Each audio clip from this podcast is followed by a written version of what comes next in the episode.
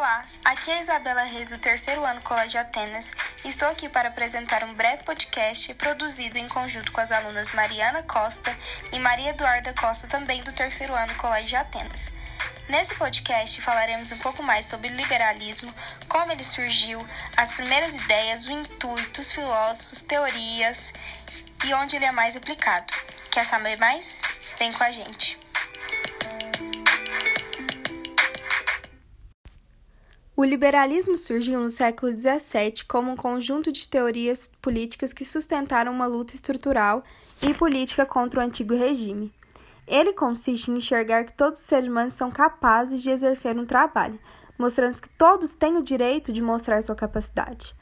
Quando as primeiras ideias ditas liberais surgiram ainda no século XVII, eles vinham de filósofos ingleses, como podemos citar, por exemplo, John Locke e franceses iluministas vieram posteriormente, como Montesquieu e Voltaire.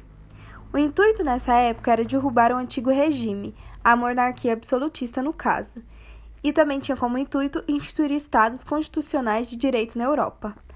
A ideia mais longe do pensamento liberal político vem da filosofia justnaturalista, que foi produzida pelo inglês John Locke, tendo para ele que o ser humano possuía direitos naturais como a liberdade e a prioridade.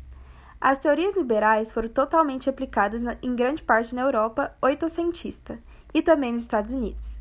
Esses territórios permitiriam a manutenção de um sistema capitalista. As medidas do sistema capitalista foram desenvolvidas no mercado.